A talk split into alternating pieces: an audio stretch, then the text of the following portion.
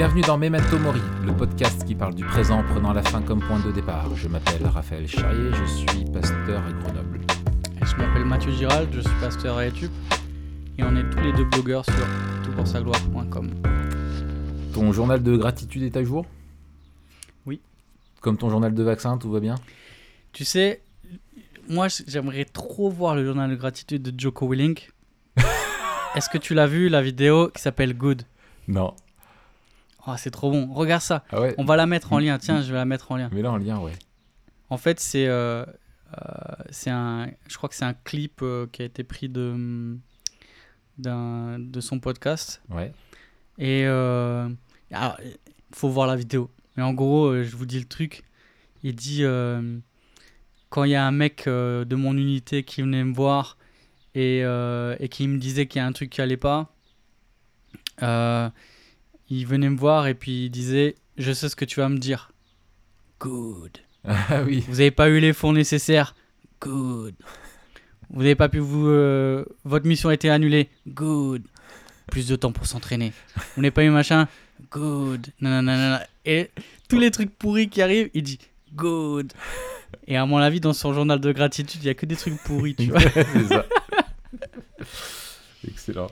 Ah là, c'est mythique. Ce mec, il est. Ça, ça, reste, ça reste quand même bon. Il faut qu'on se lise le. Est-ce que tu l'as lu, le Tactics and euh, je sais pas quoi là, tu sais, c'est la suite? Non, non, non, j'ai pas lu. Ah, faut qu'on se le fasse. Mais j'ai plusieurs euh, bouquins comme ça qu'il faut que, que je lise. euh, D'abord, j'ai lu the, the, the War of Art. Ah, il est sur, euh, il est dans ma bibliothèque là. Il Ouais, est prévu ouais, ouais, pour les prochains mois. Franchement, je me suis marré parfois. Alors, il y a des trucs complètement euh, père dedans. Mais euh, il y, a quelques- y, y a quelques bons trucs. Et, euh, et c'est intéressant parce qu'il parle à des, à des artistes un peu comme un chef militaire, quoi. Tu vois, avec toute la grande sensibilité des artistes. euh, alors, parfois, malheureusement, je peux pas répéter, mais c'est vulgaire. Mais c'est. Drôle, quoi. Parce qu'en gros, si je te fais la version polie, c'est. Euh, t'as l'artiste qui est, qui est content de ce qu'il a réussi et tout, euh, et, lui, et lui il dit bah t'as réussi et alors euh, on s'en fout, allez next quoi, prochain projet c'est quoi, tu vois, arrête de te glorifier de ton truc, de t'arriver à ton machin, on s'en fout, vas-y enchaîne, tu vois. Et là je le dis de façon très polie parce qu'il est beaucoup plus vulgaire que ça, mais Ouais, bref c'est rigolo. Ouais, ouais, je vais le lire bientôt. hein, On pourra en parler vite fait. Ok, ouais, super. Euh, euh, ok, et bah écoute, aujourd'hui, euh, qu'est-ce qu'on fait? En pourquoi Aujourd'hui, T'es qui? euh, Qu'est-ce qu'on fait là? On va où? Qu'est-ce qui se passe? Oui. alors, on va parler d'un d'un chapitre ou d'une partie de chapitre qui est fondamentale pour nous. Quand je dis pour nous, c'est pour tous ceux qui réfléchissent la question de, de la- de l'apologétique en général et en particulier de l'apologétique culturelle. On Ouais. rappelle, l'apologétique, c'est euh, souvent on le réduit à, à la, la défense de la foi ou, euh, ou des arguments pour la foi. Et quand on parle d'apologétique culturelle, on parle d'une apologétique à la fois qui s'inscrit dans la culture euh, et qui aussi utilise la culture pour son, son apologétique. Donc euh, quand on fait de l'apologétique culturelle, et c'est à chaque fois ce que ce qu'on fait quand vous écoutez Memento Mori, normalement, Mm. de manière plus ou moins évidente, suivant, euh, suivant le sujet, euh, on est en train de questionner le rapport entre la foi et la culture. D'accord. Euh, souvent questionner les, les points de contact et les points de contraste. Ouais. Et en acte 17, on a un fameux discours de Paul à l'aéropage euh, à Athènes. Mm. Et je te propose ensemble qu'on puisse euh, le regarder de plus près. Euh, on l'a chacun euh, travaillé. Toi, tu l'as prêché euh, très récemment. Oui. Donc, je trouvais que c'était une bonne idée de revenir sur, ce, sur cet épisode-là, de voir pourquoi en fait c'est une référence Mhm. dans, euh, dans tout ce qui est apologétique et euh, apologétique culturelle. Et puis euh, donner peut-être à nos auditeurs une clé de lecture de ce passage et euh, des billes. Comment ce passage peut venir justement euh, nourrir notre apologétique culturelle, euh, nous aider à mieux communiquer l'évangile? Alors je te propose qu'on voit ça ensemble. La première question que j'aimerais te poser, Raph, c'est quel est le contexte? On est, dans le livre des actes. donc on, suit en fait le, le, récit que Luc fait des premiers temps de l'Église. Il fait un récit des, témoins de, de, Jésus qui vont partager ce message de l'évangile, cette bonne nouvelle de l'évangile autour d'eux et qui vont le propager dans tout le monde euh, méditerranéen euh, et qui vont euh, l'annoncer à la fois aux juifs et aux non-juifs. Mm. Et de ce témoignage vont naître des églises. À quel moment de cette histoire-là on est dans Acte 17 Qu'est-ce qui se passe avant et après? Alors avant, il y a Acte 16 et après, il y a Acte 18.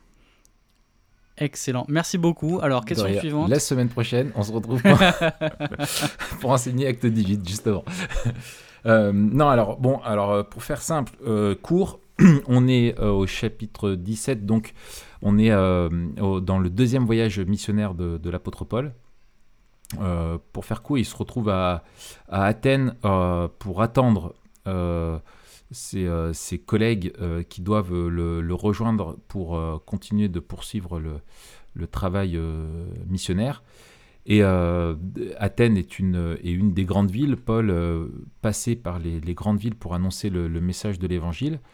Et, et, et, alors, ce qui est intéressant dans, dans, dans c'est que avec Paul, on se retrouve vraiment dans le discours à l'aéropage où il est dans un, dans un contexte qui est 100% euh, grec, en, phase à annoncer un message qui est biblique à une culture euh, qui est grecque, alors que jusqu'à présent, dans tous les, il, rencontre des personnes qui sont euh, qui sont qui sont qui sont d'arrière-plan païennes, qui sont c'est-à-dire dans le contexte des, des non des non juives, mais souvent en fait, il se retrouve avec des, des publics qui sont des juifs d'arrière-plan euh, hellénistes, donc euh, grecs, de culture grecque, mais qui étaient des juifs. Et en gros, pour faire simple, essentiellement, beaucoup, enfin, essentiellement des, disciples euh, de Moïse qui doivent devenir des disciples de Jésus. Mais là, ce qui est intéressant dans, dans Acte 17, c'est qu'on se retrouve avec Paul dans une, avec des gens qui n'ont pas les mêmes références culturelles que lui, alors, ils en ont, ils connaissent probablement euh, des, choses parce qu'ils connaissent euh, les juifs et leur, histoire et leurs croyances, mais qui ont une vision du monde, un récit des, origines et une eschatologie euh, et, une compréhension du réel qui est tout autre que celle de, l'apôtre Paul. Et, ouais, c'est ça. C'est que c'est même pas juste un clash des cultures c'est un clash des visions du monde. Oui, tout à fait. Ils sont pas dans le, on n'est pas dans la même compréhension de l'univers qui, qui, euh, qui, dans lequel on est, de ce qu'est l'homme, de, de, ce qu'est le monde, euh, etc. Euh, et c'est vraiment opposé. Et ce qui est, et ce qui est du coup intéressant et ce qui se passe donc, c'est que bah, Paul, comme à son accoutumé, quand il arrive là-bas, alors ce qui, ce qui est intéressant, c'est que il a écrit aussi l'épître aux Romains quand il est à, Athènes. Il, a du temps, il écrit la lettre aux Romains. Et ce qui est intéressant, moi je vous encourage à faire, c'est de, de, mettre Il a du temps, il écrit la lettre aux Romains, c'est pas mal. Voilà, c'est ça. Il a du temps, il sait pas quoi faire, il, prend sa plume. Euh, et en fait, donc pour préparer sa, venue à Rome, il, écrit cette lettre pour qu'elle le précède.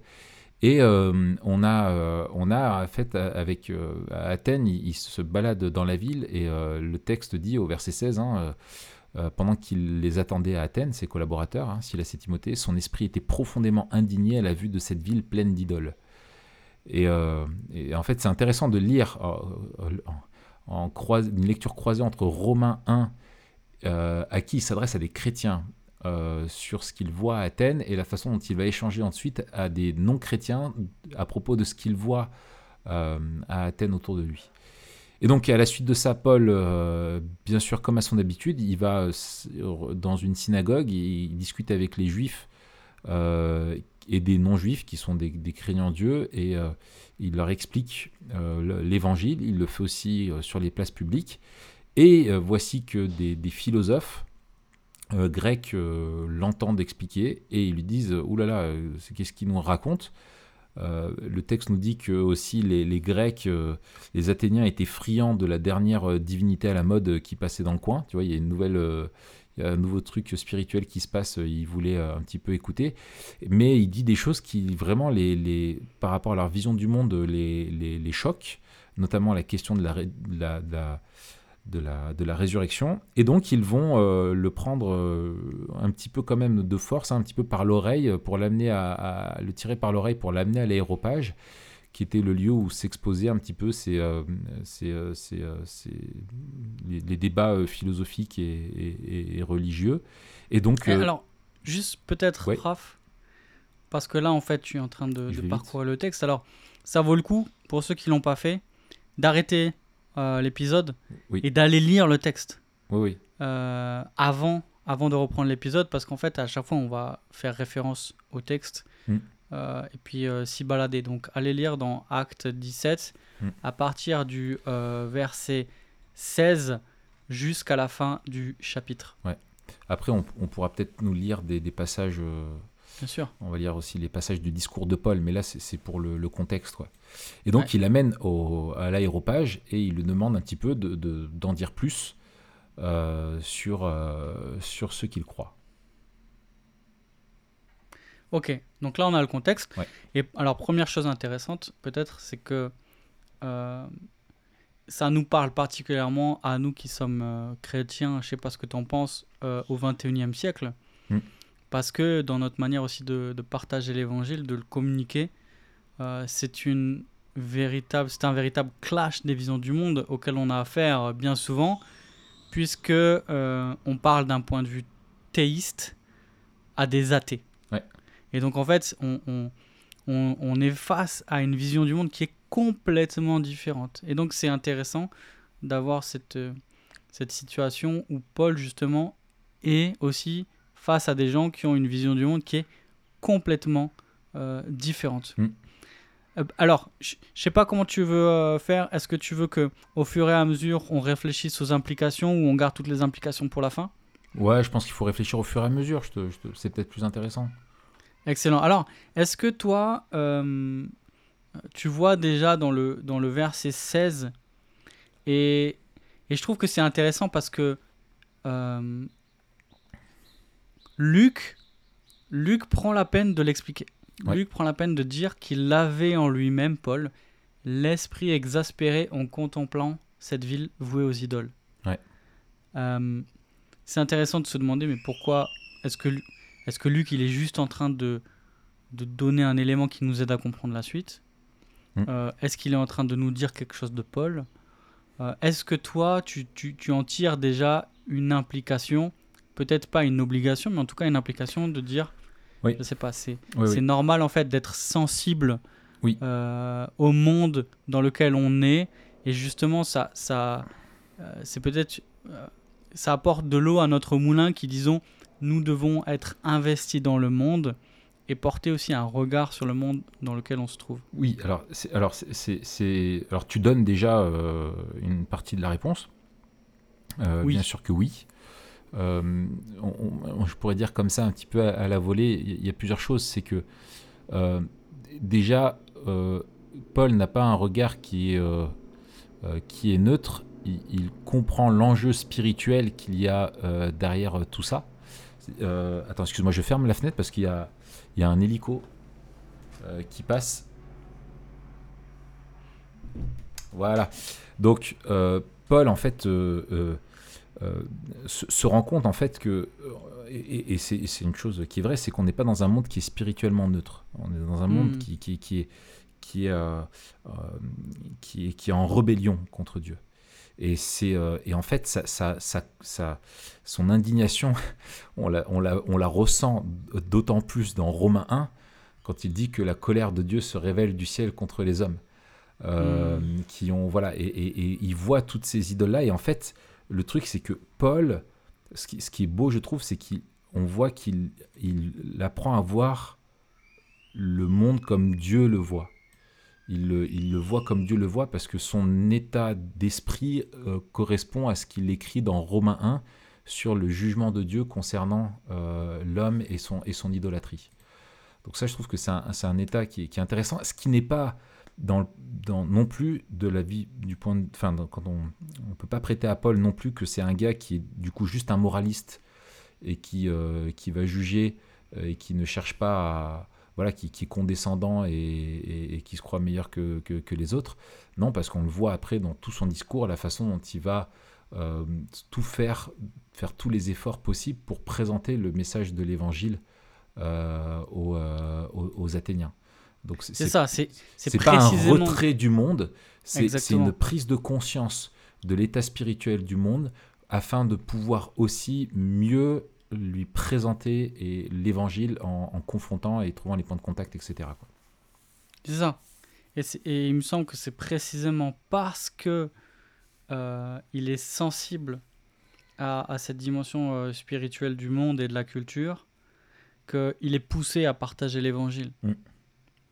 Euh, excellent. Et on voit effectivement aussi que ce n'est pas parce que il, euh, il y a cette idée d'irritation Mm. euh, qui est dans le texte, d'exaspération. Il y a, il y, a, il y, a, il y, a, il y a quelque chose de l'ordre de la colère par rapport à l'idolâtrie. Ouais. Et en même temps, cette colère-là, elle va le pousser à annoncer le, euh, l'évangile de la grâce. Voilà. Et parce qu'il voit dans l'idolâtrie finalement le, le détournement de l'adoration qui est due à Dieu et au lieu d'être donnée à Dieu, elle est donnée à des idoles. Et Paul se dit mais ils sont à l'ouest quoi. Euh, ils sont à l'ouest. Hmm. Alors, En plus, On oui, est à ils sont au nord-ouest vis-à-vis de Jérusalem. ouais. oui, mais bon, à nord-ouest, ça va. encore. Voilà ça. On est à l'aéropage, donc on est euh, sur la place, euh, sur la place publique. La parole est donnée à Paul. Euh, on avait l'habitude à l'époque hein, d'écouter un petit peu les, les dernières tendances philosophiques, euh, euh, d'écouter euh, les maîtres ou les rhéteurs euh, nous, Mm. nous, nous parler des, des trucs à la mode. Et là, Paul, donc, on lui donne la parole parce que ce qu'il dit, c'est bizarre. Et donc, on, le- on lui demande qu'est-ce que, qu'est-ce que ça veut dire?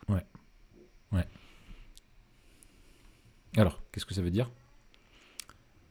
Alors, qu'est-ce qu'il leur dit? Et alors, là, peut-être, euh, ce, qui, ce qui pourrait être intéressant, c'est de regarder euh, ce qu'il dit et la manière dont, tu, dont il dit, en fait. Co- Comment, Ouais. il structure son, comment il structure son discours. Et peut-être, on, on voit aussi par contraste, euh, juste avant, il est à Thessalonique, au début du, du chapitre 17 et euh, il va dans une, euh, dans une synagogue et il a des entretiens, on nous dit, euh, pendant le, le sabbat, et il expose que Christ devait souffrir et ressusciter d'entre les morts à partir ou d'après les Écritures. Mm. Et là, on a une approche Totalement peut-être différente. Mm. parce qu'il ne s'adresse pas à des juifs, justement, mais à des païens, Ouais. euh, à des grecs. À partir de leurs écritures. Alors, vas-y, Eh, déroule-nous un petit peu ce que Paul nous dit. Bah, écoute, je vais lire en fait. Excellent. D'accord? Donc, euh, je lis dans la version euh, second 21. Donc, Paul, de- debout au milieu de l'aéropage, dit Athéniens, je vous trouve à tout point de vue extrêmement religieux. En effet, en parcourant votre ville et en examinant les objets de votre culte, j'ai même découvert un hôtel avec cette inscription un Dieu inconnu. Celui que vous révérez sans le connaître, c'est celui que je vous annonce. Le Dieu qui a fait le monde et tout ce qui s'y trouve est le Seigneur du ciel et de la terre, il n'habite pas dans des temples faits par la main de l'homme, il n'est pas servi par des mains humaines, comme s'il avait besoin de quoi que ce soit, lui qui donne à tous la vie, le souffle et toute chose. Il a fait en sorte que tous les peuples, issus d'un seul homme, habitent sur toute la surface de la terre, et il a déterminé la durée des temps et les limites de, leurs, de leur lieu d'habitation.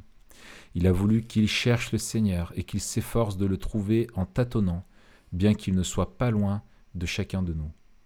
En effet, c'est en lui que nous avons la vie, le mouvement et l'être. Comme l'ont dit aussi quelques-uns de vos poètes, nous sommes,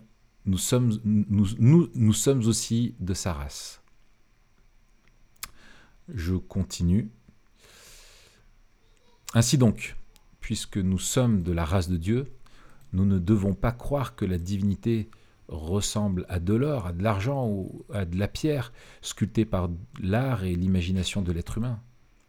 Sans tenir compte des temps d'ignorance, Dieu annonce maintenant à tous les êtres humains, partout où ils se trouvent, qu'ils doivent se repentir. parce qu'il a fixé un jour où il jugera le monde avec justice par l'homme qu'il a désigné. Il en a, il en a donné à tous une preuve certaine en le ressuscitant. Et je, la réaction, je la lis. Le verset 32, lorsqu'ils entendirent parler de résurrection des morts, les uns se moquèrent, les autres dirent, nous t'entendrons là-dessus une autre fois. Voilà, je m'arrête là. Le reste euh, n'est pas utile. Ok.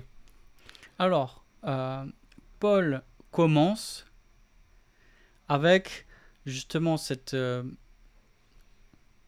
un compte rendu un petit peu de, de ce qu'il a pu examiner. et premier point de contact, il, il commence en parlant de, de ce qu'il a vu dans, dans, la ville. Voilà. Et moi, je suis un religieux et je vous trouve vous aussi très religieux c'est que finalement, euh, moi, c'est la première chose que j'avais euh, souligné quand j'avais enseigné ça, c'est que euh, du point de vue de Paul, c'est pas il y a des croyants et d'autres qui ne le sont pas, tout le monde est croyant. dans, son, dans son point de vue. Et là, c'était une ville où, pour les Athéniens, tout, ce qui est, tout ce qui était important avait, une, avait, une, avait sa statue. Euh, avait son dieu. Les dieux dans tous les domaines de ta vie, il y avait il y avait un dieu. Euh, s'ils avaient inventé Instagram, ils auraient fait la divinité Instagram pour que ton compte euh, marche bien et que tu aies plein de followers, tu vois. Bah, elle existe, c'est Kim Kardashian. Ah, mais oui, mais voilà Tu te rappelles pas, on en a parlé déjà. mais oui, c'est vrai. bien vu, bien vu, bien vu. donc, donc, donc voilà, si tu voulais une moustache, tu aurais un petit totem de Mathieu Giralt dans ton, dans ton jardin. Tout à fait. Euh, voilà. Euh, donc. Euh, D'ailleurs, si vous allez sur le shop TP, non. tu vends une relique, un poil de moustache lisse ouvert. Cette angoisse. qui vous portera bonheur. Ou un petit caillou, tu vas mettre dans ta poche. Est-ce que, oui, comme ça, tu peux lui raconter le meilleur moment de ta journée. Est-ce que, est-ce qu'ici, toi, tu penses qu'il est, il est ironique euh, ou est-ce qu'il est sérieux ou un peu des deux ou qu'est-ce que tu en penses toi? Ouais, bah, Moi je dirais un peu des deux. J'ai vu les deux dans les commentaires. Il y en a qui disent qu'il est euh, en fait moqueur, qu'il est taille euh, direct. D'autres qui rappellent quand même que le contexte, enfin tu vois, il a amené de force quand même à l'aéropage. c'est pas, c'est un peu une forme de, tribunal. Alors c'est pas le Sanhédrin, tu vois, mais c'est un peu, il doit quand même rendre des comptes. on voit qu'il est vraiment irrité.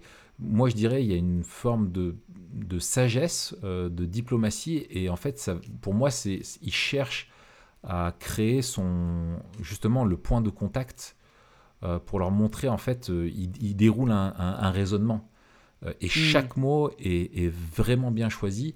Et le point de départ, c'est leur, c'est donc leur, leur, religiosité. c'est, c'est comme ça que je le comprends. Toi, tu le vois comment?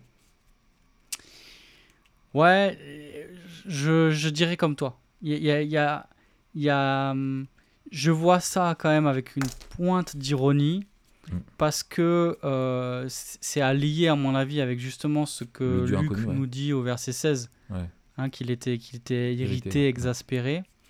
Et en même temps, comme tu dis, c'est euh, ça va être le levier. Mm. En fait, il y a, y a, un pivot. Et ça, c'est intéressant. C'est-à-dire que hum, au verset 23, j'ai même découvert un hôtel avec cette inscription à un Dieu inconnu. Celui que vous révérez sans le connaître, c'est celui que je vous annonce. Hmm.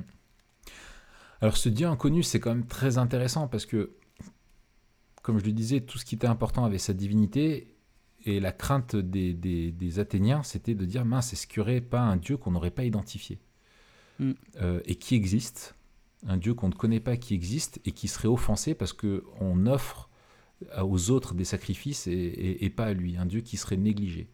Et il y a cette idée aussi vraiment que l'homme, finalement, dans la, dans la, dans la, en, offrant, euh, en, offrant des sacrifices, entretient la satisfaction et la joie de Dieu. Et finalement, c'est un Dieu qui est dépendant finalement pour être satisfait de l'adoration des hommes. Et il faut surtout pas qu'un Dieu soit euh, ne reçoivent pas nos, offrandes, qu'elles soient euh, de l'encens, une prière, etc.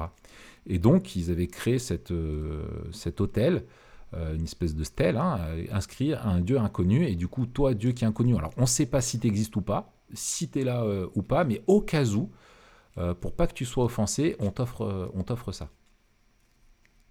Alors, ce qui est, imagine, ce Dieu existe, il est vraiment là. Est-ce que toi, tu le prendrais bien?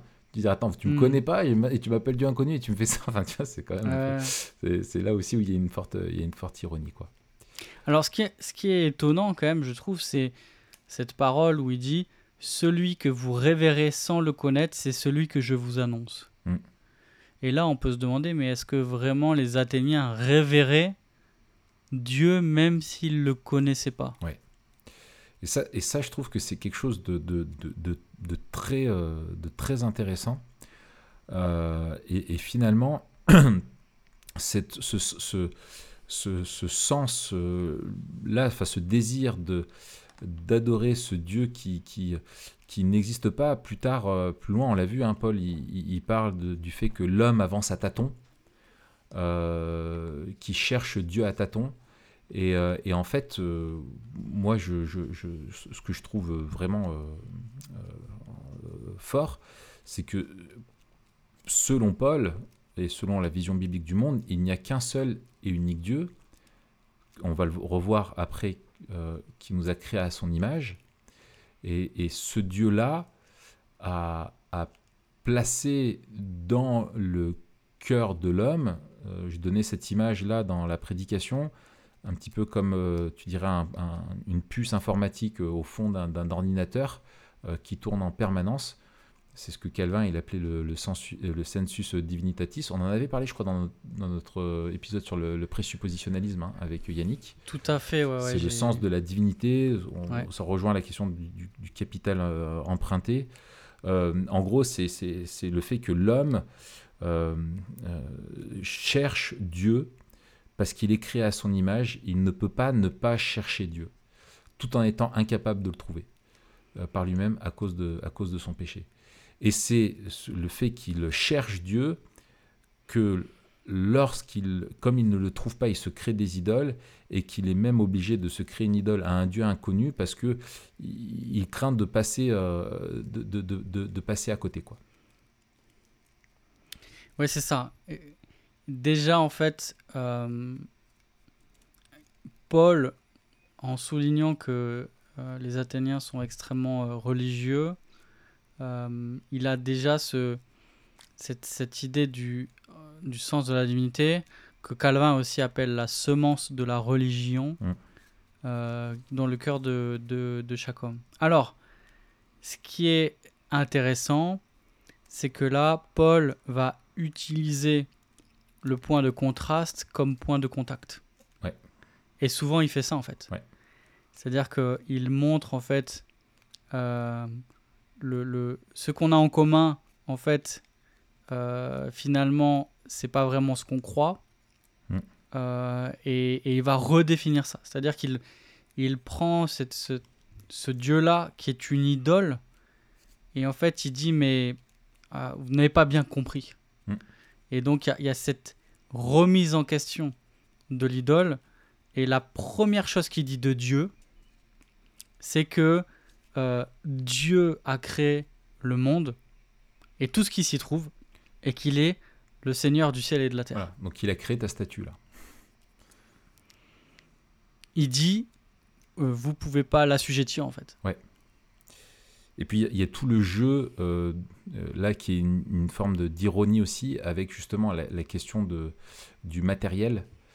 Tu as d'un côté un créature et de l'autre un créateur et de l'autre côté ces petites euh, créatures qui étaient créées avec euh, plein de choses et, et- et qui sont inertes en tant que telles mais qui sont de, de, de, de- de la matière on va y revenir là-dessus sur le, dis- la- la- la- le dualisme mais qui, qui, sont, euh, qui sont de la matière et qui sont créées euh, en fait aussi par ce dieu là euh, le Dieu qui Ouais. l'annonce.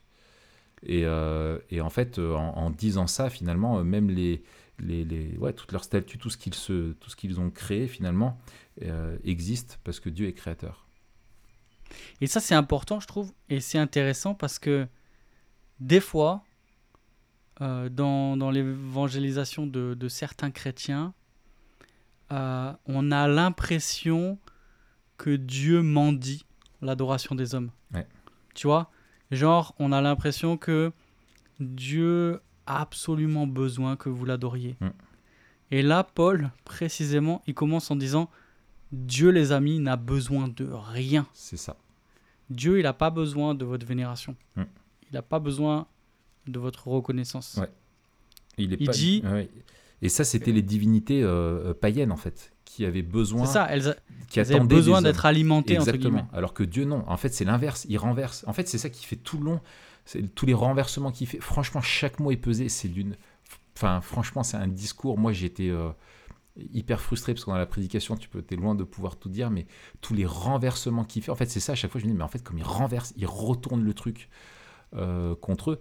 Et, c'est ça, en fait. C'est cette divinité qui avait besoin d'être d'être d'être d'être nourrie, d'être euh, voilà, qui en fait, non, c'est nous qui c'est pas Dieu qui a besoin de nous, c'est nous qui avons besoin de lui. C'est ça, il dit euh, ce n'est pas un Dieu qui a été fait par des hommes, Mm. mais c'est un Dieu qui a fait les hommes. C'est ça. Il dit en fait, c'est- c'est pas vous qui avez fait euh, la statue, euh, c'est lui qui vous a fait. Voilà. Et il n'est pas servi par des hommes, mais vous, vous vivez grâce à lui. C'est ça. il n'a il n'a- il n'a besoin de rien, Ouais. mais c'est lui qui nous donne tout. C'est ça. Et, et si vous êtes en train de, finalement de chercher à adorer, eh ben en fait, c'est parce qu'il a fait en sorte que. Ouais. Euh, il a fait en sorte que, parce que vous avez ce sens euh, euh, de la divinité qui est en vous. En gros, si vous adorez, si vous cherchez à adorer, que vous n'êtes pas satisfait par vos idoles, c'est parce que vous êtes créé pour adorer un autre Dieu. Et c'est celui que je viens vous révéler. Et de manière implicite, c'est une condamnation. Oui. Euh, parce qu'au verset 25, euh, celui qui donne la vie à tous, le souffle et toute chose. En fait, Paul est en train de leur dire, mais euh, le souffle que vous, vous utilisez pour blasphémer, c'est Dieu qui vous l'a donné. Et, et, euh, et, et, et ça va avec le, le- ce qu'il dit quand il, quand il dit ensuite que Dieu, sans tenir compte de, leur, euh, de, l'ignorance, euh, là il fait référence au fait qu'ils ne sont pas de la même culture, eux n'ont pas eu la révélation des prophètes, comme c'était le cas pour les, Béréens, euh, qu'on voit au chapitre, au début du chapitre, au début du chapitre 17, pardon, avec les Béréens qui, lui, à partir des Écritures, eux n'avaient pas ça, ils étaient dans, dans, l'ignorance. Mais pour Paul, cette ignorance, elle n'est pas une excuse euh, pour Mm. le, le péché. Et ça, c'est le parallèle là avec Romains 1 est bien, c'est que c'est le péché de la rébellion de Dieu qui, tout en connaissant, en fait, la, la logique, c'est que à cause de la révélation générale, l'homme connaît Dieu, qu'il y a un créateur autour, ça doit le pousser à cette conclusion-là. Et cette conclusion-là devrait le pousser à rechercher euh, sa face, à prendre conscience qu'il a besoin d'être euh, d'être réconcilié avec ce Dieu et, de s'interroger comment, comment ce Dieu veut être adoré. Et à prendre conscience que rien de ce qu'il peut offrir au Dieu qui a tout créé ne peut, euh, ne peut, euh, le- ne, peut le satisfaire. Et, ça, c'est quelque chose qui, mais à cause de notre, à cause de notre péché, bien qu'en connaissant Dieu, on l'a, on, on l'a rejeté. Et on a préféré se détourner l'adoration qui lui est due pour nous créer des, des dieux qui sont en fait à notre image, selon notre imagination. Et, Ah, et- et- c'est pour ça qu'il il y a une, un- une offense qui est faite à Dieu. Il y a aussi une, une critique euh, de l'idolâtrie euh, et du pluralisme. Mm. Quand il dit que euh, c'est Dieu qui a fait le monde et tout ce qui s'y trouve et qu'il est le Seigneur du ciel et de la terre, il est en train de dire, en fait, je ne suis pas en train de vous annoncer mon Dieu, Mm. je ne suis pas en train de vous annoncer euh, un Dieu parmi, Parmi d'autres, c'est ça. je, vous, je suis en train de vous annoncer celui qui a tout créé et celui qui règne sur tout. Ouais. Et donc, euh, ce Dieu-là ne supporte pas de partager sa gloire et il ne peut pas être mis au même rang que d'autres idoles. C'est ça. Et donc, en fait, je suis pas en pas de train d'a- Exactement. Je, je suis pas en train de vous annoncer un Dieu que vous pouvez installer à, à côté de tous les autres. Je suis en train de vous annoncer un Dieu qui va éliminer tous les autres, en fait. Ouais. Dommage pour Booba et son album Panthéon. Il n'y a pas de panthéon. Exactement. Exactement. Euh, ouais, alors Pensez pour Booba. on, on va, on va, on va. Je te- ce que je te propose, moi déjà, tu vois, c'est d'évoquer l'une ou l'autre. euh, Alors, vous l'aurez compris, hein, vous qui nous écoutez, on n'a aucun plan. En fait, on avance. euh, On n'a aucun phrase. plan, on est On- complètement on- on est freestyle. hein, euh. Et par contre, un autre truc, oui, on va, on va voir les implications, si tu veux, de Ouais, cette c'est ça. partie-là. C'est ça que je te. Mais, mais un autre truc aussi Ouais. qui vient, euh, qui est un corollaire de ce que je viens de dire, c'est le verset 26, quand il parle de tous les peuples issus d'un seul homme. Ouais. il est en train de dire en fait, je suis pas non plus un dieu tribal, je suis pas Mm. non plus un dieu ethnique euh, ou un dieu national.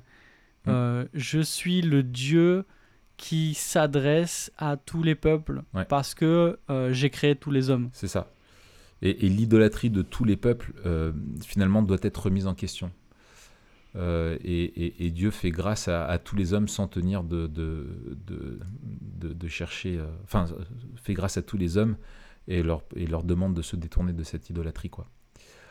Euh, moi, moi, moi ce, que, ce que je trouve euh, excellent, et c'est vrai, c'est ce que je, soulignais, c'est que finalement, quand tu as une première lecture euh, en tant qu'Européen, français en particulier, tu te dis que le, le monde dans lequel tu vis et celui des Athéniens est, bien différent. Quoi. Nous, euh, euh, on- y a en France, je regardais, il y a, se- selon euh, les statistiques, il y a seulement 37% des personnes qui disent croire en un Dieu, euh, toute religion Mm. confondue, au sens large. Alors que dans le monde, on est quand même à 84% de population mondiale qui se revendique toujours religieuse. Mais nous, on a le présupposé que bah, si on ne croit plus, c'est parce que, en fait, euh, dans le monde occidental, euh, on, a, on a évolué et on a réussi à se débarrasser de cette béquille euh, qui est la, la- la- la religion. Et aujourd'hui, c'est tout à fait archaïque. Et finalement, l'athéisme est un progrès euh, naturel, une évolution naturelle de, de, de l'humanité, quoi, qui va de pair avec euh, sa, sa- sa connaissance euh, et son, son, son- son- ouais, son- ses, pro- ses progrès technologiques, scientifiques, etc. Euh, mais en fait, ce que je trouve intéressant, ce qu'on a là euh, dans, dans le texte sur ce fameux sens de, de- de la, de la divinité que souligne Paul et qui rejoint finalement l'expérience qu'on fait euh, nous aujourd'hui et celui qui est aussi euh, fort là-dessus, c'est Tim Keller, hein, bien sûr. C'est qu'en fait, Ouais. l'athéisme euh, qu'on évoque souvent aujourd'hui, finalement, n'est pas le est le n'est pas le rejet de la foi, mais le rejet de la foi en Dieu, en un Dieu dont on dépend, un Dieu, le Dieu que présente l'apôtre Paul. Et, et en réalité, l'homme, et c'est le constat que tu es obligé de faire, c'est que euh, l'homme, et ça c'est euh, Charles Taylor aussi avec euh, le, qui, est le, philosophe qui, remarque ça, c'est que tout homme croit en quelque chose, et si on a rejeté un sacré religieux, c'est pour s'en créer un séculier. Et je cite là ce que dit Tim Keller dans Les idoles du cœur. Il dit euh, Nous ne nous prosternons pas physiquement devant une statue d'Aphrodite, la déesse de la beauté, mais de nombreuses femmes aujourd'hui sont poussées à la dépression et aux troubles alimentaires par souci obsessionnel de leur image.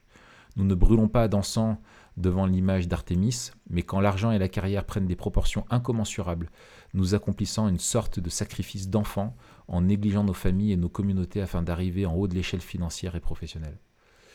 Et en fait, euh, on n'a peut-être pas des idoles comme les Athéniens euh, faites en bout de bois euh, et en pierre et revêtues d'or, mais on a notre religiosité qui est à nous. Et aujourd'hui, nos idoles, elles vont être justement culturelles, intellectuelles, philosophiques, religieuses, politiques, etc.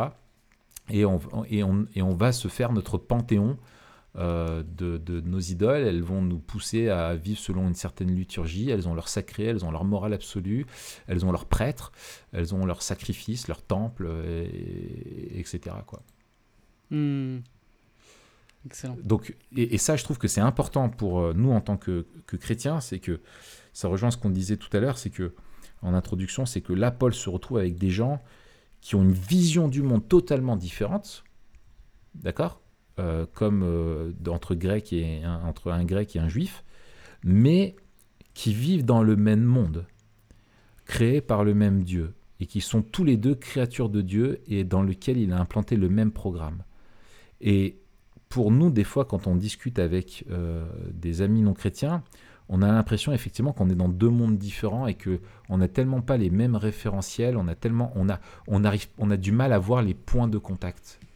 Mais si on prend comme, si on se rappelle que l'homme, dans son essence, est religieux, euh, ça fait partie de ce qu'il est parce qu'il a été créé comme ça.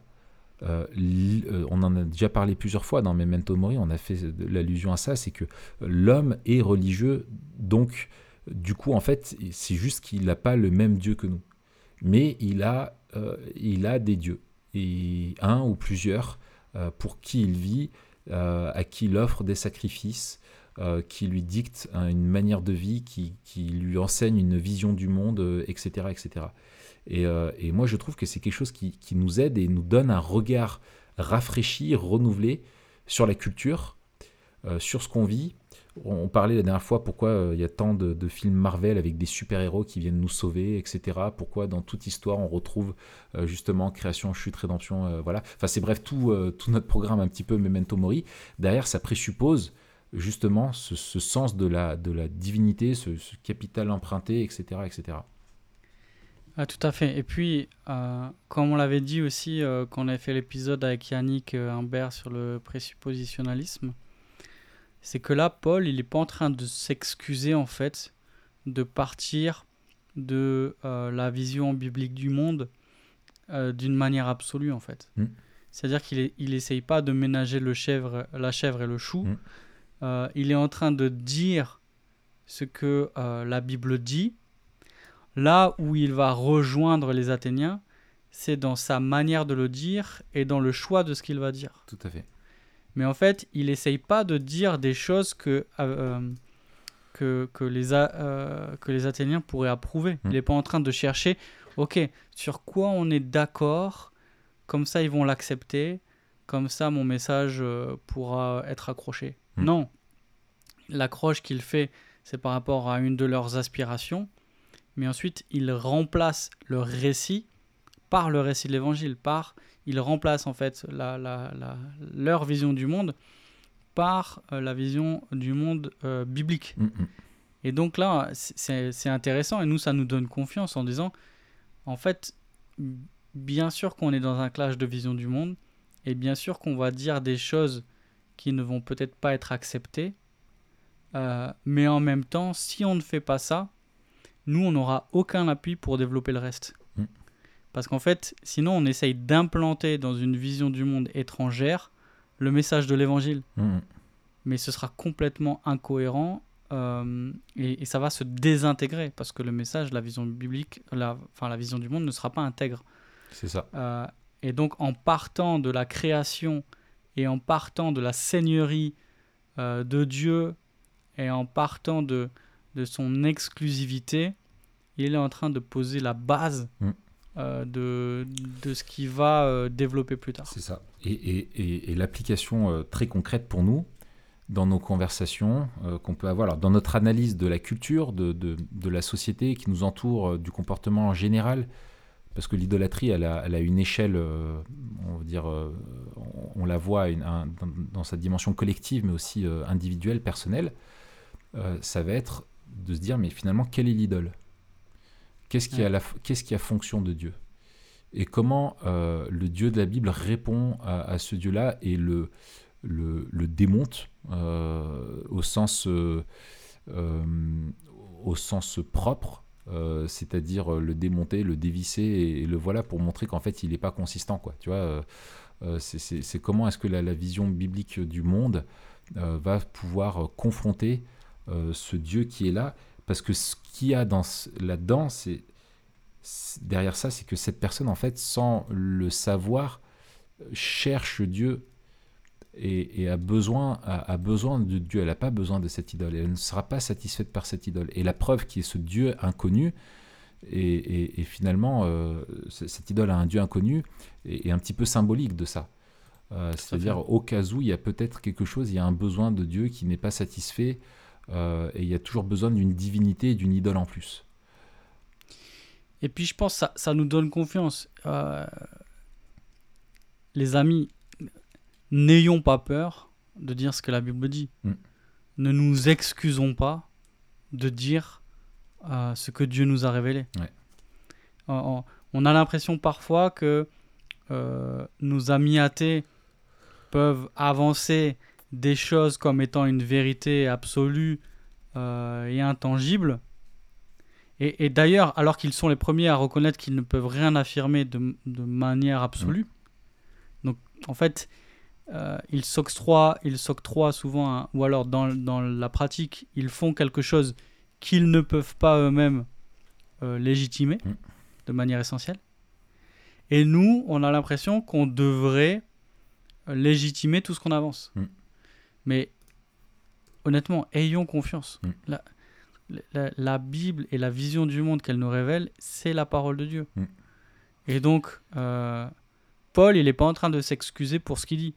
Ouais. Il dit ce que la Bible, elle dit. C'est ça. Et, et en fait, il prend ça comme point de départ. C'est ça. Et c'est clair qu'on n'a pas les mêmes présupposés. Mais une fois qu'on n'a pas les mêmes présupposés, en fait, euh, un, on est d'accord qu'on n'est pas d'accord. Et ça, à mon avis, c'est la Mm. base de toute bonne discussion. Deux, on a un terrain euh, pour la tolérance. Mm. Euh, moi, à un moment donné, je, je parlais récemment avec mon voisin avec qui j'ai des, toujours des super discussions. Et à un moment donné, je lui dis, mais euh, tu, tu, penses, tu penses que j'ai tort? Il me dit, non, on peut pas dire ça. Si je lui dis, bah si, en fait, parce que si j'ai pas tort, j'ai raison et donc tu es du même avis que moi. Mhm. Il me dit, oui, mais je voulais être poli. Je dis, mais on n'a pas à être poli, en fait. On, Mhm. on, T'es d'accord, on- t'es pas d'accord Ouais, ouais. on se respecte C'est ça. et on se dit la vérité. Et une fois qu'on s'est dit tous les deux qu'on n'est pas d'accord, eh ben on peut avancer tranquille et on peut exercer la tolérance. La tolérance, elle ne peut s'exercer que dans le cadre d'un désaccord. Je vais pas être tolérant avec quelqu'un avec qui je suis pas d'accord. Ouais. Euh, et ensuite, trois, c'est la seule condition que, que chacun puisse partir de sa propre vision du monde. C'est la seule condition qui nous permet réellement de comprendre l'autre. Et donc en fait, il n'y a que si j'exprime ma vision du monde euh, d'une manière qui est cohérente et qui est intègre que l'autre pourra vraiment me comprendre et que l'autre pourra vraiment comprendre ce que la Bible dit. Mm. Si je suis tout le temps en train de mélanger la vision du monde biblique avec Mm. une autre vision du monde, par exemple la vision du monde athée, les gens ils vont pas comprendre en fait. C'est ça. Et, et, et plus encore, selon la vision en fait, selon la vision biblique du monde aussi, on va comprendre que a justement avec que toute vision du monde, selon nos présupposés, comme on est créé par Dieu et dans le monde de Dieu, aura des points de contact avec la vision biblique du monde. Et, et c'est finalement ce que Paul arrive aussi à faire avec brio, en disant mais regardez, vous vous, contre, vous, vous contredisez, comment ça qu'on dit? Contredite. Vous vous contredites vous, Vous contredites vous, vous, Vous contredisez Bref, vous dites, vous contredites dites, vous dites, il y, a- il y a des contradictions dans ce que vous dites. tu sais que ça, ça m'arrive une fois sur deux en prédication, c'est terrible. Ah, c'est pas bon ça. Ah, mais c'est terrible. Putain, je sais pas Il si- faut que tu aies un prof de français qui soit au premier rang et qui te souffle. Ouais, ouais. Mon illettrisme est révélé, euh, je suis démasqué à chaque fois, tu vois. mais euh, euh, en fait, euh, donc il va. donc il, il montre en fait les, les contradictions qu'il y a et l'incohérence interne à leur propre euh, système. Et ça, c'est ça que je trouve très fort, c'est quand il dit, bah voilà, vous avez euh, euh, que- quelques-uns de vos prophètes ont dit, nous sommes aussi de sa race. Sa race. Alors, nous sommes aussi de sa race. Paul fait écho à ça, pour lui, à- au fait que nous avons été créés à l'image de Dieu, que nous sommes créatures de Dieu. Et en fait, il- il- là, je- il fait quelque chose que je trouve vraiment, euh, moi, vraiment fort, en fait.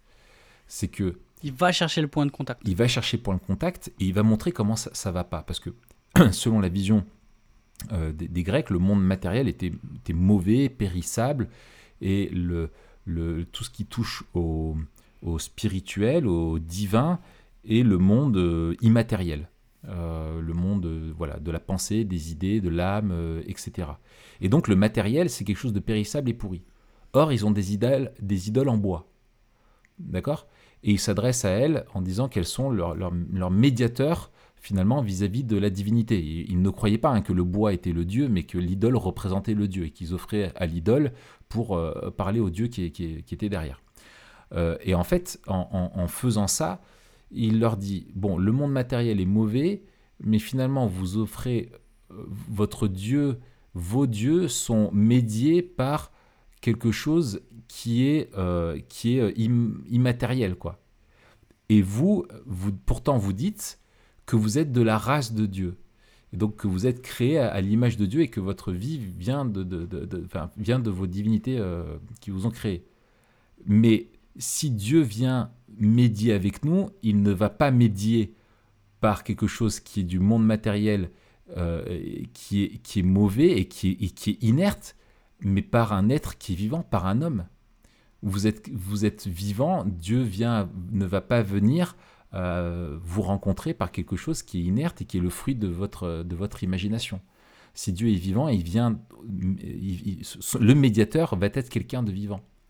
Et nous qui ça. sommes Et de là- sa race, et c'est là qu'il amène l'incarnation, non pas comme Ouais. le fruit des, des- des- des- de- de- de- des prophètes, etc., mais je trouve que c'est hyper brillant la façon dont il le fait. quoi. Et, et, oh, d'un point de vue technique, c'est là où il emploie le point de contact comme un point de contraste. Il dit Ouais. on est d'accord. En fait, vous et nous, vous et moi sommes d'accord quand vous dites nous sommes aussi de sa race. Ouais. Mais si vous dites ça, alors il s'ensuit que vous avez tort Voilà. en affirmant que. Vos idoles, Et donc il va, Ouais. il va remplacer, il va remplacer ce qu'affirment euh, les, les, les Grecs par la, la vérité biblique. Mm. Et en fait, il va leur dire, mais si vraiment vous croyez ce que vous croyez, alors vous devez être au final d'accord avec moi. voilà. Et Ou du moins l'accepter. c'est ça. Et, et si Dieu vient sur Terre, il va pas euh, revêtir du métal précieux, mais il va revêtir notre humanité parce qu'on est créé à son image. Et pour se révéler à nous, il va venir. Et du coup, c'est là où la preuve est, est- est fondamentale. Et parce que les- pourquoi les Grecs l'amènent à l'aéropage, c'est parce qu'il annonçait la résurrection.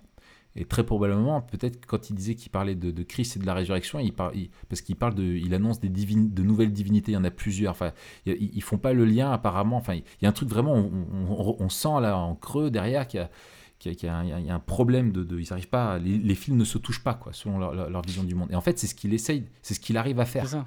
Mais Euh, il, il faut, il faut euh, relire ça à la lumière de ce que tu viens juste d'expliquer, c'est-à-dire le, ce mépris pour le monde matériel et, et même plus particulièrement dans, dans, dans la, la philosophie grecque pour le corps, Ouais. qui est un, un tombeau dont on doit s'extraire. Ouais. Euh, et donc, quand Paul parle de la résurrection, on imagine à la fois la surprise, mais aussi le choc et le dégoût c'est ça. quelle idée que euh, nos corps Folie reviennent à la vie Voilà, Mm. si l'idéal absolu, c'est de s'en extraire. c'est ça. Mais si, si, si, et, c'est là où dans la description aussi de Dieu, l'importance du fait que Dieu a créé euh, le ciel et la terre. Euh, et c'est lui qui nous donne la vie, le mouvement et l'être. Vos corps sont créés par ce Dieu. Et, et- ce Dieu est devenu lui-même humain et son corps est ressuscité. Euh, et, en fait, du coup, Paul unit détruit en faisant ça aussi le dualisme euh, Hmm. qu'ils avaient les Grecs, où montre l'unité selon la vision biblique euh, du monde, et que en fait, euh, du coup aussi leur façon de vivre et tout ça, et leur, leur façon de vivre, leur idolâtrie, sont aussi des offenses à Dieu, et c'est pour ça que Dieu, bah, ok, il tient pas compte de votre ignorance, mais maintenant qu'il vient à vous par l'annonce de l'Évangile, bah, il, il vous dit aussi que vous devez vous repentir, parce qu'un jour vous serez jugé par, par, par, par Christ. Euh, et je trouve ça extraordinaire la façon dont il va parler de, de, de, de l'importance de la résurrection dans un contexte juif ou dans un contexte grec, où finalement c'est excellent qu'on ait les deux parce qu'on voit que finalement la pierre de touche, quel que soit le contexte dans lequel tu es, et ce qui va nous aider euh, finalement, c'est la question de la résurrection. Hmm. Parce que si Christ euh, est ressuscité, la preuve que c'est par Christ que Dieu va juger le monde, c'est qu'il est ressuscité, dit Paul. Et en fait, Alors justement, là, on arrive, on arrive au, au cœur, à l'apogée, Ouais. et puis à la fin, en fait, Ouais, du discours. c'est ça. Euh, qu'est-ce qu'on qu'est-ce qu'on peut dire sur cette, cette toute dernière partie du discours de Paul? Euh, eh bien, en fait, c'est que, bon, euh, en fait, c'est la question de la révélation euh, qui vient euh, là-dedans. C'est que ce Dieu-là, nous, il nous ordonne de le rechercher, mais on avance à tâtons. on avance à tâtons euh, parce qu'on est déconnecté de lui. Et c'est Ventil, je crois, qui. Attends, est-ce que c'est Ventil Je voudrais pas dire n'importe quoi, mais l'image. Ah non, c'est peut-être Keller, je sais plus. Tu sais, l'image de chercher Dieu par la raison, c'est comme un, un, homme qui serait ivre sous. Ah non, c'est pas Ventil, je pense je crois que c'est Keller. Qu'un homme ivre sous un lampadaire qui aurait perdu ses clés et qui cherche que la lumière, tu vois, alors que les clés, elles sont dans l'ombre, tu vois mais il est incapable d'aller plus loin que là où il y a le faisceau de, de, de, lumière. Enfin, l'image un petit peu, c'est un, petit peu comme ça. Et en gros, on, cherche, on cherche à tâtons, euh, mais on ne trouve pas, on ne trouve pas ce Dieu.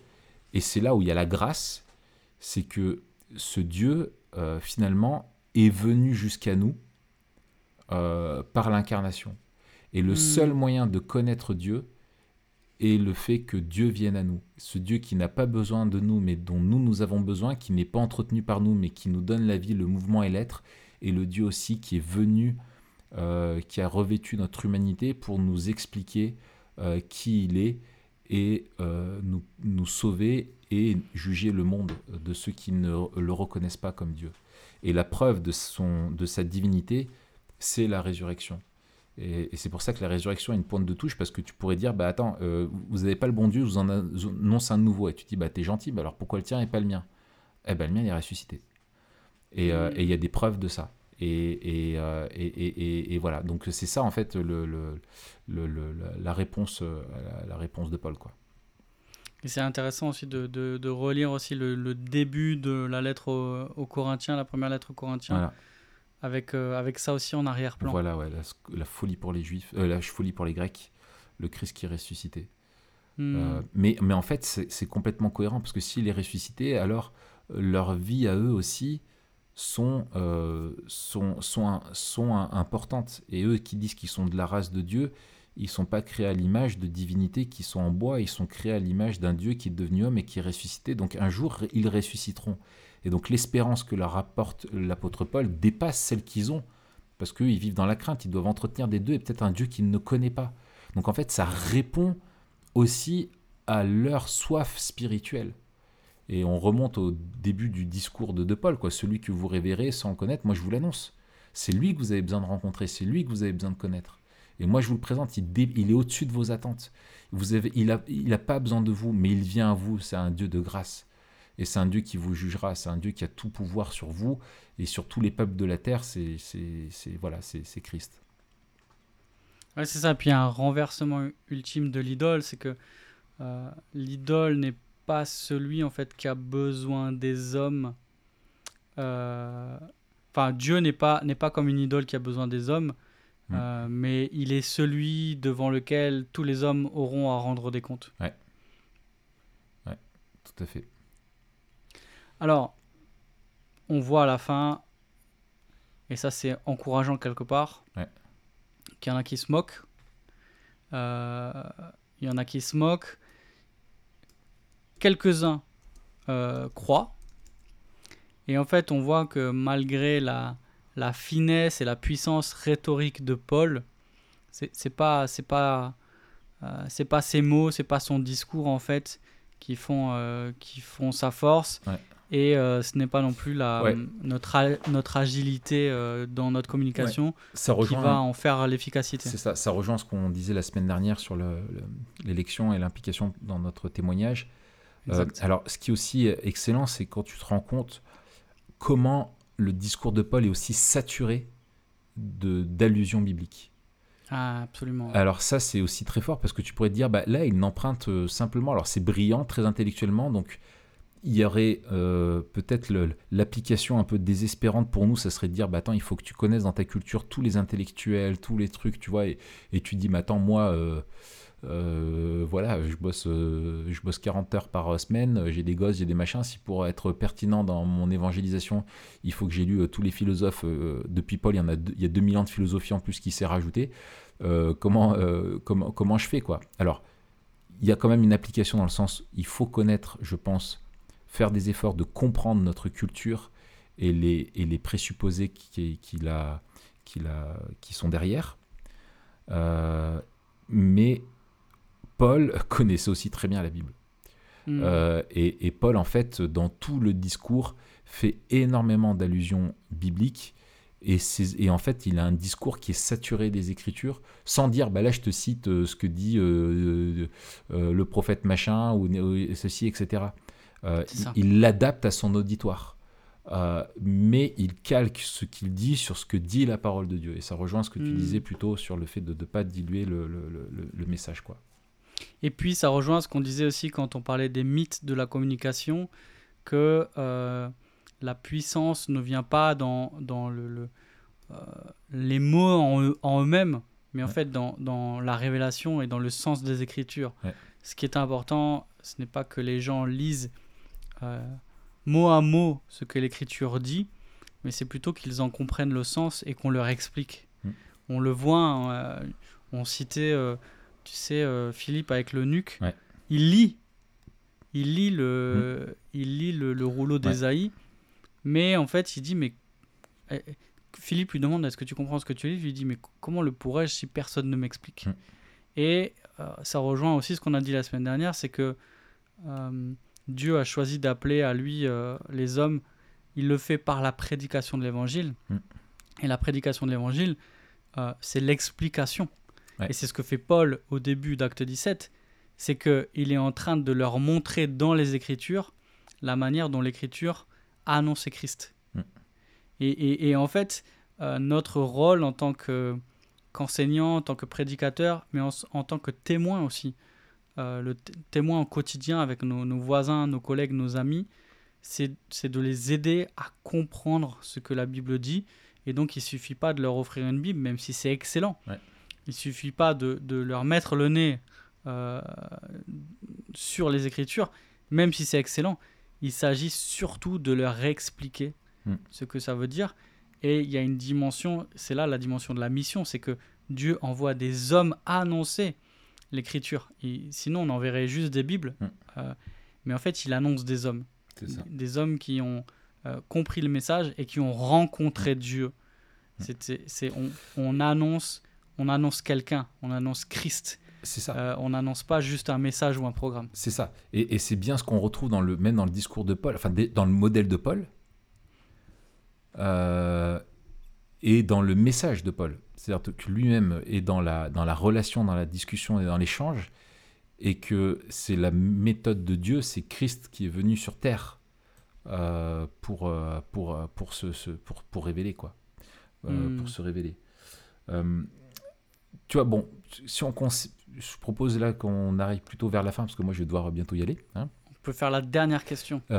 Ouais, mais peut-être ce serait les, des, des implications. Alors, moi, j'avais encore en vrai deux questions. C'est une, une question double, même trois questions. Un, euh, quelle est peut-être là où les, les- les principales implications de ce texte? Deux, euh, il me semble qu'on utilise beaucoup ce texte comme euh, ben, justement une espèce de cas d'école de, de- d'apologie culturelle. C'est excellent, et c'est ce Mm. qu'on vient de faire aussi quelque part. Mais moi, j'aimerais aussi que tu nous dises euh, pourquoi ce, ce texte, il est là dans Actes? Qu'est-ce que, qu'est-ce que ce texte, il Ah, nous dit Comment il prend sa place dans le livre des actes Exactement. Pas, pas juste qu'est-ce qu'on peut apprendre dans notre apologétique, notre évangélisation, etc. Mais si on prêche ce texte, euh, qu'est-ce qu'on qu'est-ce qu'on dira? Et enfin, ben, on peut euh, finir avec notre Ouais. question euh, Memento Mori. Ouais. Ok, bon chance.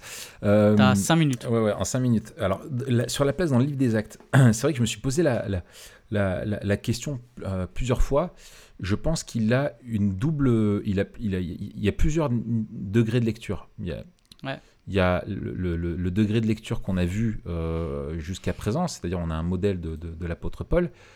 Il y a le degré de lecture aussi du destinataire. Il faut toujours penser au destinataire. Et le destinataire, c'est euh, donc euh, Théophile, pour qui Luc écrit et qui veut, au travers de, de, de, de l'évangile selon Luc, hein, de, son évangile et du livre des actes qu'il écrit, qui forme un livre euh, chez lui, c'est lui montrer comment, dans le livre des actes, finalement, Christ poursuit son œuvre sur terre au travers de son peuple, euh, animé de, de la puissance du Saint-Esprit.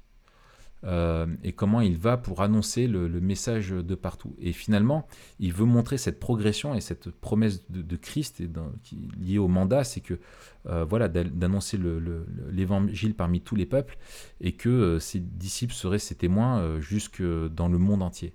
Et, Athènes a un rôle hyper symbolique à l'époque. Et pour nous encore, c'est une ville d'un rayonnement culturel. Euh, Rome était une capitale euh, politique, euh, Athènes est une capitale culturelle, Mhm. avec un rayonnement de partout. Et Paul atteint cette capitale culturelle-là et dit dans cette culture-là qui rayonne dans le monde entier que maintenant le Dieu qui a fait le monde et tout ce qui s'y trouve a fait en sorte que les hommes soient, répan- euh, soient, soient- soient de partout et que maintenant il annonce à tous les hommes qu'ils doivent se repentir. Donc tu as ce côté aussi de souligner l'universalité euh, du Mm. message euh, de l'évangile que je trouve euh, très beau et de montrer que effectivement Paul, qui est l'apôtre qui a été mis à part pour les païens, se retrouve donc dans le contexte euh, païen pour annoncer le message qui est là et que tu as un seul et unique message, un seul et unique Christ euh, pour tous les hommes, pas que pour les, les juifs, mais aussi pour les non-juifs. Et ça rejoint ce que tu disais tout à l'heure sur le côté tribal, où à l'époque, euh, il y avait vraiment, tu avais le dieu d'une vallée, le dieu d'une montagne, le dieu de, de- de la récolte, le dieu du nuage, le dieu du, du- du- du paillasson, etc. Et donc euh, là, c'est non, il y a un seul Dieu créateur, et du coup, c'est le même et unique message euh, qui, est, euh, qui est de partout. Hmm. Donc euh, voilà aussi, je trouve, la, la- la- la- la place de ce texte dans le livre des actes. Ok, ça c'était une question. Ouais.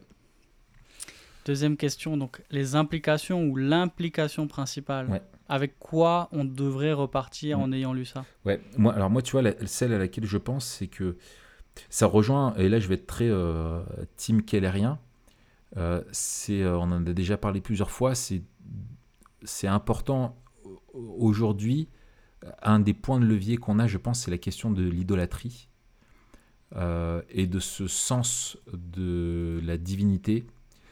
Euh, c'est-à-dire que nous, on, ne doit pas oublier que tout homme, finalement, cherche Dieu à tâtons sans le savoir et sans le pouvoir en même temps. Il y a en même temps Dieu qui l'appelle à lui, mais l'homme ne peut pas par lui-même trouver Dieu, et donc il se crée des idoles.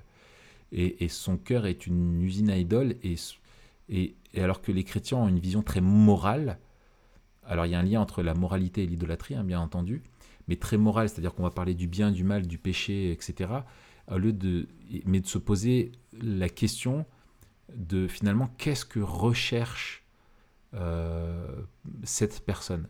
Pourquoi elle fonde ses espoirs là-dedans? Que lui promet cette chose? C'est quoi cette idole? Et comment l'évangile vient répondre à cette personne et détruire cette idole? Euh. Et il y a bien cette idée hein, que Christ n'est pas un Dieu en plus où il vient prendre une place dans le Panthéon, mais non, euh, sans tenir compte de l'ignorance, Dieu appelle maintenant tous les hommes à se repentir. Et c'est l'expression qu'on a dans 1 Thessaloniciens 1, quand Paul parle de la conversion des Thessaloniciens, où il dit Vous vous êtes détournés, euh, on raconte de partout comment vous vous êtes détournés de vos idoles et, et- et comment vous avez abandonné vos idoles et tourné vers le Dieu vivant en attendant l'espérance de son Fils Ouais. bien-aimé. Enfin, je ne sais plus la formulation de la fin, mais il y a, il y a tout là-dedans. Il y a se détourner de l'idolâtrie, il y a se tourner vers le Dieu qui est vivant, lui, euh, l'espérance en Christ, euh, la résurrection et la fin des temps. Il y a, il y a vraiment tout qui est Mhm. là-dedans, quoi. Donc euh, voilà, pour moi, je, je vois cet acte-là et de bien sûr et dans la méthode de lié à ça la méthode de point de contact et point de contraste avec notre culture. euh, de, montrer en fait comment les points de contact peuvent nous aider et les points de contraste sont en même temps des, des, euh, le point de contact c'est ce qu'on va partager euh, parce qu'ils ont nécessairement une partie qui est empruntée à la, à la vision biblique du monde et comment l'évangile répond, on- comment on peut confronter par l'évangile les points de contraste et montrer la supériorité en fait de Christ. Excellent. Et toi? La dernière question, euh, c'est la question Memento Mori. Bah vas-y, je te la pose. Ouais. Bah alors, moi, je pense qu'il y aurait deux, euh, deux axes qu'on pourrait prendre. La première, c'est dans le texte. Le texte et cette prédication est résolument euh, Memento Mori, puisqu'encore une fois, Le jugement, la fin. voilà, le jugement la fin. Et Paul, il parle de la création, de la rédemption euh, et du jugement. Mm. Et donc, euh, on, on- on- on voit bien que là, il nous fait une espèce de, de vision biblique du monde avec euh, une petite Mm. théologie biblique comme nous, on aime faire aussi. Mm. Et Ouais. qu'il finit justement avec cette, cette urgence de, Oui, de venir à Dieu Excellent.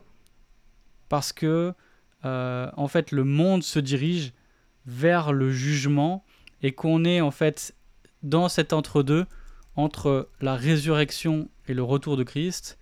Et il annonce que euh, en, en, creux que Christ est venu une première fois pour euh, sauver les hommes, qui viendra une deuxième fois pour les juger. Et qu'on est dans cet entre-deux où Dieu nous appelle à la lumière de la résurrection, qui justement annonce ce jugement, à, à se tourner vers lui, justement en attendant ce jour où il sera trop tard. Et il dit euh, maintenant.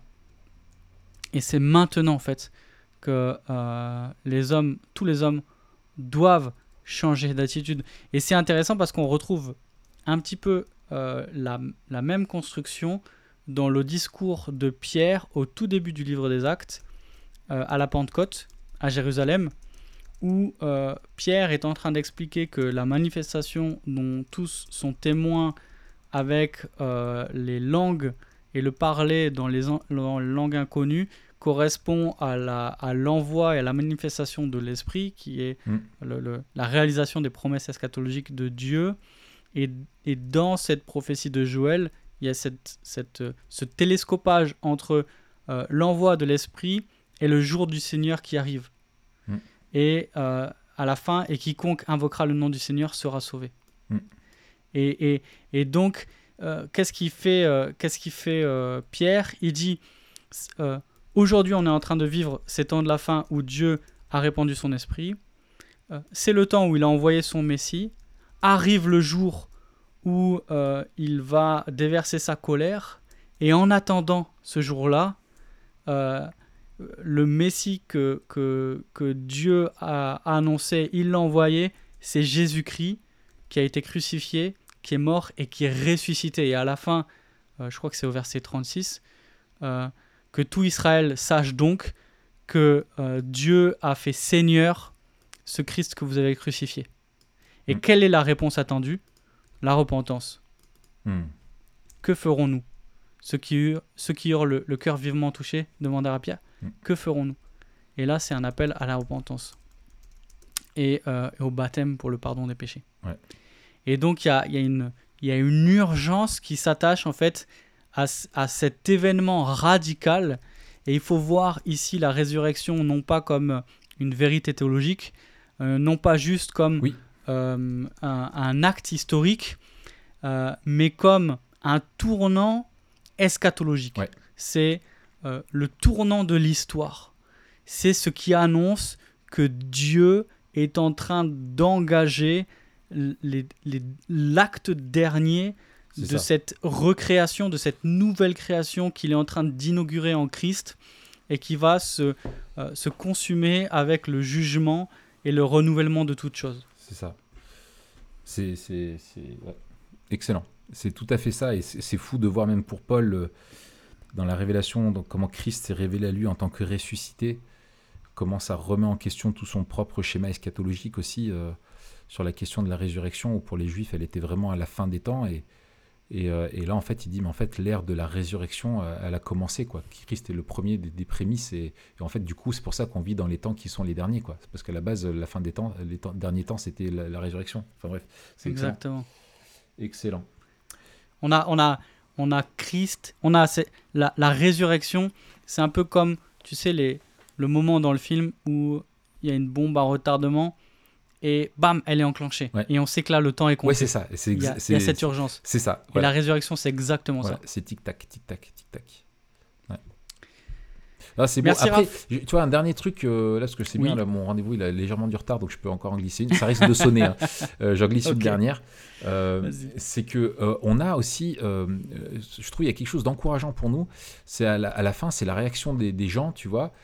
Euh, c'est que, euh, je lis, hein, la réaction, c'est lorsqu'ils entendirent parler de ressuscitation de mort, les uns se moquèrent et les autres dirent euh, Nous t'entendrons là-dessus une autre fois. Ainsi, Paul se retira du milieu d'eux, et quelques-uns, cependant, souvenirent à lui et crurent. Parmi eux figuraient Denis l'aéropagite et une femme d'Amaris, une femme du nom de Damaris, et, d'autres avec eux. Donc là, tu as plein de réactions. Tu as la réaction de la, moquerie, donc le rejet. Tu as la réaction de On en veut plus. nous t'entendrons là-dessus une prochaine fois tu as la réaction euh, de la foi et de ceux qui se joignent à, lui tout de suite, Et tu as même parmi eux des personnes qui vont être nommées et qui vont devenir des, collaborateurs, des, connaissances beaucoup plus proches euh, de, de l'équipe des apôtres. Donc on voit des degrés de, de, de, même des gens qui, à partir de là, de ces personnes-là qui ont, dans ce discours-là, sont devenus des collaborateurs de l'équipe apostolique. Donc c'est, ça montre ah, encore une fois à Théophile la, la, la, la, propagation du message de l'évangile et les fruits parmi toutes les nations. Et pour nous aussi, bah, la moquerie, il faut pas s'en étonner.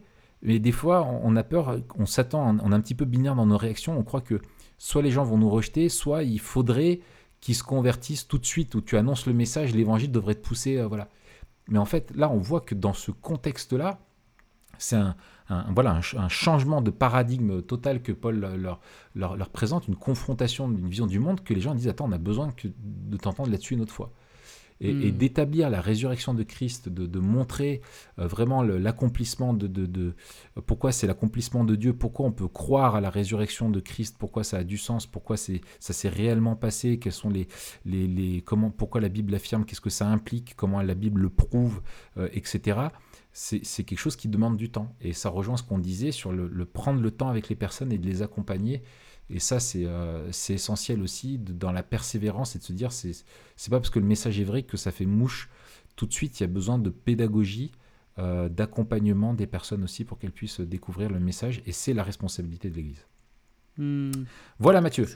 Euh, et eh ben c'est super. La semaine prochaine, euh, on va voir. Peut-être qu'on va continuer la, la, dépravation totale. Hein. on reprend notre ouais. Et puis un autre sujet, on verra par la suite, etc. Quoi. Excellent. Ça roule Yes, merci Raph. Pour ceux qui ont écouté jusqu'au bout, vous pouvez mettre le mot aéropage. Voilà. Dans les commentaires. Voilà. Aéropage. bravo, merci pour cette structuration euh, très compétente. Et on se dit à la semaine prochaine. À la semaine prochaine, salut. Salut.